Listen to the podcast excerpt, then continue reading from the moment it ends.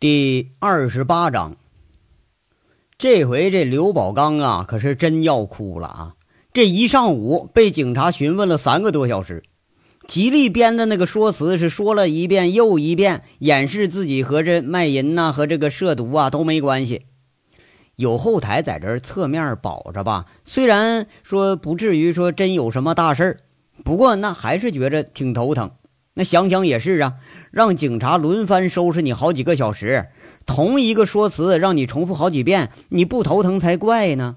况且呀，出了这么大个事儿，那这可是锦绣从来都没发生过的呀。以前呢，那大查他都有征兆，是吧？有个人报个信儿什么的。昨天这事儿就奇了，那怎么着？这警察就跟长了天眼了似的啊？哪有事儿往哪儿跑，还一逮一个准儿。这幺幺零指挥中心的小警察们呢？那也是非常高兴。本来昨天呢，也就以为是什么小混混在这捣乱呢，出出警，做个样子吧。谁知道，嘿，这给挖出来一窝大头鱼回来了。要知道啊，平时你想揪人家小辫儿你都揪不住。就这些开歌城的，那关系网是四通八达，消息是非常灵通。哎，后台呢还一个比一个硬，等闲你还真就动不了人家。这次好啊。呀，莫非不是说是哪位兄兄弟看警察们工作辛苦了？这快过年了，给警察兄弟们找点外快呀？那么这有些兄弟就得问了哈，说这锦绣你不有后台保着呢吗？你怎么还能出这烂事儿呢？其实呢，对地方制度了解的你就知道了，警察这内部也是分了许多种啊，比如说有这个经警、刑警、法警等等。天下警察，他是一家，确实是一家。但是这一家里头，那总有兄弟好几个吧？你这呃涉黑打擦边球，你再牛逼的人物，也不可能把警察你全给收买了，不是吗？一般呢，也就选择找个厉害点的后台，在暗地里给你撑着。这后台它有什么作用呢？其实啊，就是有大查了，完了有个扫黄打非大行动了，就打个招呼。平时呢也得打个招呼啊，就跟着那个地方派出所跟他们打个招呼，你别天天没事上人那查去啊。而杨伟呀，正是揪住了这个空子。第一啊，幺幺零指挥中心和派出所分局，这还都不是一个单位。哎，哪块有突发事件，那哪儿就得出警。哎，那好嗨，咱就直接骚扰幺幺零，一次不行就两次，两次不行二十次，我就一直给你报大案，我还就不信你不出来了。只要一来，那这事儿就成了。第二啊，你只要让幺幺零抓了现行了，这事儿不处理不行啊！哎，况且大家都知道，这锦绣天上那是一家啊，都肥的流油了。只要想抓你，穿着裤子我都讹你卖淫呢。何况他妈的你这还光着身子呢。至于说那摇头丸，哎，你要不说吧，那就不是个事儿；你要说起来，那这就是涉毒案子，那谁都不敢放。第三呢，那好几十个人报警，谁也不敢视为无物吧？啊，加上警察一来，在舞厅你又让人拿水给浇这么一回，妈逼的火了啊！这一来，把锦绣就给套进去了。幺幺零这帮警察高兴啊！哎呀，这款一罚可不是个小数啊，这经费这奖金可都有了。平时啊，幺幺零竟能碰上啥事儿啊？什么两口子吵个架呀，醉汉闹个事儿啊，老人走丢了，丢猫丢狗等等，就这类小事儿，啥时候碰上过这好事儿啊？那为什么说这叫好事儿呢？哎，这歌城桑拿那是各有各的道啊，各有各的后台。一般公安组织的扫黄打非，这歌城桑拿铁定会提前得到消息啊，不是说什么擦干抹净了，就是干脆咱搞个关门装修。风声一过，哎，生意照做。呃，说为啥呀？那都有后台呀。一般你还真就不敢往下查。你就是突击检查人家吧，那人家也有办法对付。大家都是眼睛盯着这块肥肉呢，谁不想啃两口啊？那就是苦于没有机会呀。锦绣这一内乱，就等于给人家幺幺零送去了一个绝好的机会。事情啊，到第二天中午基本就定性了。那歌城挖出来的小包，经过化验啊，确实含有少量的二乙酰吗啡成分。这是什么东西呢？说出来就得吓人一跳。这个就是海洛因。哎，你看，虽然说成分不多啊，掺的不多，但也足够得到这个拘捕的标准了。那涉毒的案子谁敢含糊啊？啊！况且还有那十几粒的呃二亚甲基双氧苯丙胺，他们就是摇头丸子。那那这还确定是货真价实的东西？从歌城拘捕回来的这人，这些人里头还有出洋相的了。第二天就有贩毒瘾的了，在这幺幺零指挥中心滞留室里头开始打滚这下子，哎，你想赖你都赖不掉。至于那些就抓回来的小姐和嫖客，可更好办，就俩字儿：罚款。用一位警察的话说，就是兄弟们，咱这是提前过了年了啊！你要说，哎，往往这人要走了背字儿哈，那就是旧事未了，他新愁又生啊。这前天晚上的事儿还没了呢，新问题又来了，天煞又让人把门给堵了。你说，相对以前的事件啊，这次却是一个非常温和的举动。快到中午时候，这一队人足有三四十个，穿的是破破烂烂，跟这一帮子返乡的民工差不多，拉着个白布条子，陆陆续续堵在天煞的门口。白布条上醒目的写了：“还我血汗钱，我们要吃饭，讨还工资。”这引得一干路人呐和住客纷纷侧目。你要说这年头啊。真来个上几百号人，你堵到市政府门口，你去静坐示威去，你跑到信访信访办那个办事儿闹事儿，那不不稀罕，一点都不稀罕，是不是？这你说要是在天煞这么一个星级宾馆闹事儿，哎，这可就稀罕了。这人一多呢，他事儿就乱呢。天煞这路口吧，离市中心不远。什么上下班的、出来购物的、天煞里头旅游出行的、公务出差的，这人来人往，客流量是大的很。偏偏这地方啊，就让这个稀罕事儿就给吸引住了。就听这群人一解释，这才知道啊啊，是锦绣的原来的保安人员被人家锦绣公司无故开除，并且非法扣押了应得的工资。这协商也协商不成啊！你锦绣部不给吗？行，我直接来你们天煞总部，我来要来。这呀，就是杨伟的一个新招，起名叫“非暴力要债活动”。为了强调非暴力的性质，杨伟这前一天把这一杆子保安都给集中起来了，集体上课，强调这非暴力的重要性。早上出发的时候还不放心呢。让那个互互相爱爱几把打架的这个什么呃，你爱闹事的什么的，你们啊互相搜，把那衣服裤子都给我摸一遍。要是为啥呢？怕这帮小子你裤腰里要别着家伙，你惹事怎么办呢？就见这原保安群里头啊，有一位说的是声泪俱下呀，在那儿，哎呀，各位给评评理呀！这锦绣城里头，我们一年到头辛辛苦苦站岗值班啊，这都快过年了，就无故把我们开除了。你们说我们下岗工人，这上有老下有小，中间有老婆呀，一家老小就指我这点工资过日子呢。我这下岗工人挣俩钱，我容易吗？我呀，啊，这天杀的资本家呀，剥削我们工人阶级呀！我们今天讨要血汗钱呐，我要讨回公道啊！你说，哎，要真不知道的啊，看这一帮大小伙子穿的邋里邋遢的，那头发乱七八糟的，还真就像那个呃受到了不公正待遇的那种弱势群体。这要有眼睛软的啊，指不定还能赚人家一捧泪花呢。平时经常听说什么三资企业呀、外资企业欺负老百姓，没想到啊，本地这新兴资本家也他妈没一个好东西啊！这群里头啊，有俩往人堆里钻的，哎，悄悄就说上了。这俩人是谁呀？就是王虎子和那小五子武立民。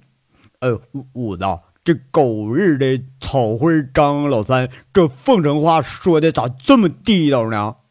哎呀，那小子在凤城待七八年了，早成人精了。凤城话还能不会说吗？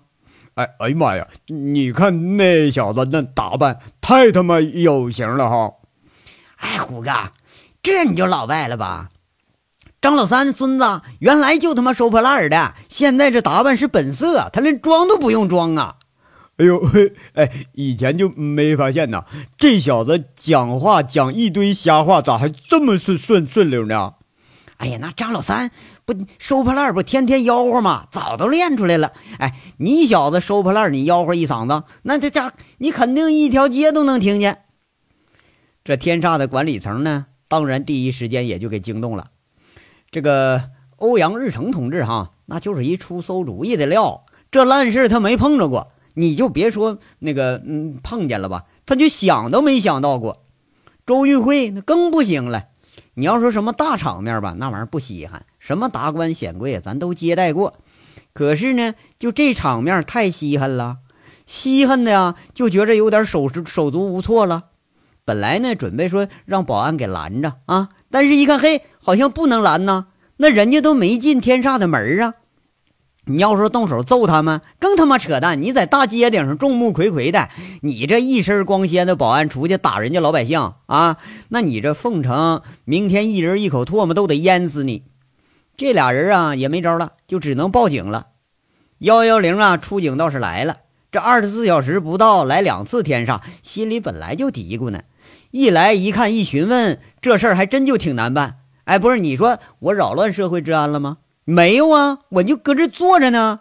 那你说我们寻衅滋事打架了吗？也没有啊，我们连天煞门都没进呢。再加上那张老三呐，一把鼻涕一把泪的在那哭诉啊。这出警的几个警员有几个年轻的，差点都让张老三都给说哭了。再一联想啊，昨天天煞这个坐态啊，里头是冤梦乱温啊，纸醉金迷，外头是衣不蔽体，这警察同志们这同情心可就一边倒了。一位领头的就对那个欧阳日成说了。不是你报的警是不是啊？啊，这事儿还你们自己处理吧啊！呃，再说了，人家也没有扰乱社会治安，没有触犯治安管理条例啊。你说，在这个情况下呢，我们没权利干涉他们行动。况且了，就你们天煞这么大个集团，你怎么还欠人家工资呢？你们这也太那个了吧你呀！这说话的警察明显是露出对天煞的不满了。这个社会呀，他同情弱势群体的人那还是多呀。就这话说的呀，噎了欧阳和周玉慧老半天，他都反应不过来。俩人是越看越着急，一合计，一个就报告陈董了，一个直接去找当事人，找他妈刘宝刚去了。你说刘宝刚这点儿这个背呀，刚从幺幺零这问笔录回来，这都快到中午一点了，饭还没顾上吃呢，让那欧阳日成抓着就回天煞了。这一听天煞出了闹事儿的了，心里就一惊啊！再一听是保安们出头了，他隐隐就觉着完了，这事儿他妈的应该是杨伟捣的鬼吧？等到现场一看，哈，却是这心里头有个七八成的确定了，这就是杨伟在背后使的坏。再一细看，哎，发言最激烈那个自称保安的人，自己都他妈没见过，你这不扯犊子呢？你根本就不是那锦绣的保安呢！不仅如此啊，还有好几个人他都没见过。中间呢倒是有一个见过的，那个脑袋大、大蒜鼻子、一对猪眼睛，穿着个褪色的破羽绒服，在人群里头装模作样呢。你说这人谁呀？王成虎啊！这刘宝刚啊，那气就不打一处来了，朝着王成虎就过去了。人家王成虎一看，嘿，刘宝刚朝自己这儿来了，哎，他也不躲，他也不闪，笑着就迎上来了。那大嘴一咧，哎呀呀，哎呦，这是谁呀？锦绣老总出面了，兄弟们呐，咱们的血汗钱有希望了。这原来那帮保安呐，就是开始就闹上了。刘宝刚劈头盖脸就一句：“王成虎啊，你小子行啊，就这损招你都能想出来。”那虎子也不示弱，马上就接口：“呃，刘宝刚哦。”你别以为我们流氓文盲加法盲啊！我们这是维权呢，知道啥叫维权不？我们这是正当的，知道不？幺幺零同志们都支持我们这么干。不，你少他妈跟我扯这些啊！我说你们这帮龟孙子，你们到底他妈想干啥呀？哎哎，我我说刘经理啊，你是眼睛瞎了还是耳朵聋了？我们这不都写着呢吗？啊，讨回工资，讨还公道。我操你小子，你他妈不也是个文盲吧？那王虎子吸吸鼻子，这说话呀，这话是太损了。那刘宝刚人家哪受过这气呀？抬腿就要踢人。人家王虎子是久经这斗场的，哪能吃这亏呀？一看刘宝刚有动作，马上后退几步，扯开破炉子就喊呐：“同志们呐，你们看呐，万恶的资本家吸血鬼还他妈动手打人呐！报警啊，报警吧，兄弟，你给我做个证啊，我要指控这小子啊！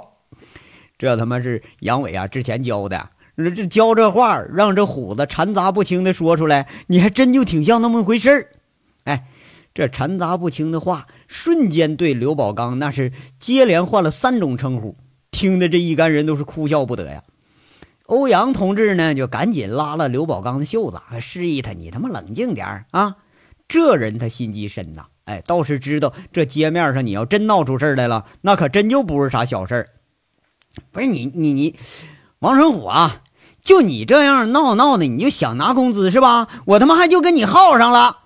那刘宝刚啊，气得指着王成虎就骂，王成虎又笑了，把这大脑瓜子往上一凑，这次呢，却是小声跟他说着：“刘经理啊，我还就告诉你啊，我一天挣三十块钱，不知道刘经理你一天挣多少啊？啊，我还就不怕跟你耗呢。我们杨哥呀，让我给你捎个话，别将来你哭都找不着地方，死你都不知道咋死的哦。哎哎。”哈哈，那那是那什么，大家各让一步，各让一步。我说一句行不行？这位兄弟，你看看你像个带头的吧？今天你看你到底想怎么着吧？就是这这事儿才能算完。你看看，欧阳赶紧制止刘宝刚进一步行动，开始在这圆场了。哎呀，好办呐，补发工资啊，再给我们发点安家费，这个劳务费，这全年奖金那也也得给我们算点吧。这虎子这嘴一跑火车呀，就把这讹人的话是都给说出来了。哎，你妈逼，你等着吧啊！你等着，你他妈砸场子，我还得给你奖金，是不是？你要不你干脆来抢来得了吧？那刘宝刚一听，气这是不打一处来了。哎哎，你你咋骂人呢？骂人不是好孩子，知道不？你瞅你这法盲，抢是犯法的，你不知道啊？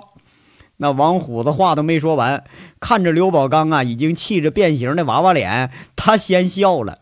这一干闹事的保安也跟着放肆的开始笑了。这没想啊，正主请来了，那场面反而是更乱了。这围观的人是越来越多，中间还夹杂着人呢，在这咔嚓咔嚓在这照相。天煞自打成立以来，他就没这么被动过。除了杨伟专门请来这几个小记者，哈，连市里那新闻媒体都惊动了。欧阳同志啊，就感觉这事儿是非同寻常。你要不快刀斩乱麻，天煞的脸那就得丢在自己手里头了。就在这僵着的时候，欧阳同志远远的看着周玉慧在天煞的门厅台阶上远远打招呼呢，他心里头一愣，马上快步跑过去，俩人嘀咕几句。那欧阳同志一脸的阴森啊，又回头朝人群走过来，看这样啊，这是又有什么变故发生了？这时候啊，咱能看得出来呀，人杨伟这动作是一环套着一环，根本就没有给陈大拿这手下一丝一毫的喘息机会。那么，接下来要发生什么变故呢？咱且听下回分解。感谢大家的收听。